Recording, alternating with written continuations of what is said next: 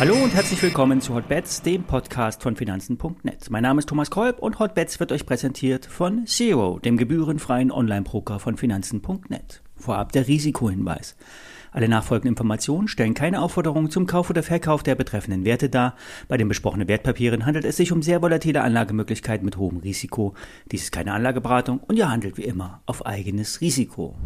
Ja, der DAX hat alle wichtigen Marken angelaufen. Alle wichtigen Erholungsdevils wurden überwunden und die Abwärtstrendlinie vom Allzeithoch wurde sogar berührt. Nun liegt es an der EZB, die Dynamik am Leben zu erhalten. Für heute 14.15 Uhr wird ein großer Zinsschritt von 0,75 Prozent erwartet.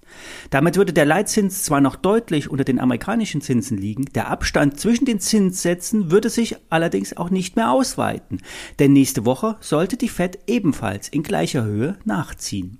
Die Aktienmärkte werden durch die verschiedenen Faktoren beeinflusst. Am Freitag zum Beispiel haben die zehnjährigen Treasury Notes bei rund 4,3 Prozent ein Zwischenhoch notiert. Seitdem geht es zielstrebig nach unten. Der US-Dollar-Euro-Kurs hat seit zwei Tagen seinen Abwärtstrend verlassen und steht sogar wieder bei der Parität. Der US-Dollar-Yen wurde nach der Intervention der japanischen Notenbank mit starken Schwankungen nach unten gedrückt. Es wurde also wieder Druck aus dem Kessel abgelassen. Mit dem heutigen Tag könnte ein Make-or-Break-Tag anstehen, ein Tag der Entscheidung. War es das jetzt mit der Bärenmarkt-Rallye oder wird es eine ernsthafte Erholung geben? Sollte der DAX wieder unter 13.000 und später unter 12.900 abtauchen, sind die unteren Marken wieder im Visier. Dann wäre der Ausbruch aus dem Trendkanal ein Fehlausbruch. Gelingt allerdings ein mehrtägiger Ausbruch über 13.200, kommt die Zone zwischen 13.4 und 13.9 auf das Zielradar. Die Zahlen aus dem Tech-Sektor waren enttäuschend. Microsoft und Alphabet haben nicht entsprechende Erwartungen geliefert. Bei Microsoft ist es die schwächelnde PC-Nachfrage und der weniger stark steigende Cloud-Bereich. Die Investoren sind von hohen zweistelligen Wachstumsraten im Cloud-Sektor ausgegangen. Hier zeigt sich eine Abschwächung. Allerdings kann man auch nicht immer im gleichen Tempo nach oben äh, weiter wachsen. Nicht jeder heißt Tesla und kann den Absatz um 50 Prozent jährlich steigern, was auch der Autobauer erst noch beweisen muss. Wachstum und Bewertung sind eng korreliert. Nur wer stark wächst, darf sich eine hohe Bewertung leisten. Die Aktie von Microsoft ist zwar nicht mehr überbewertet, trotzdem ist der Wert charttechnisch angeschlagen. Hält die Marke von 230 Dollar, könnte das nur ein Ausrutscher gewesen sein. Bleiben wir darunter, wird die 200 US-Dollar Marke getestet werden. Die Analysten haben alle deutlich höhere Kursziele. Meine Empfehlung lautet, abwarten, nicht nachkaufen. Das Risiko überwiegt. Die Erholung beim S&P ist schon weit gelaufen, der Nasdaq hängt deutlich zurück. Ein Aufholen bei den Tech-Werten ist derzeit nicht zu erwarten. Noch heftiger fiel der Kurssturz bei Alphabet, der alten Google, aus. Inhaltlich ist es die Tochter YouTube, die enttäuscht. Hier lassen die Werbeeinnahmen sich nicht unendlich steigern.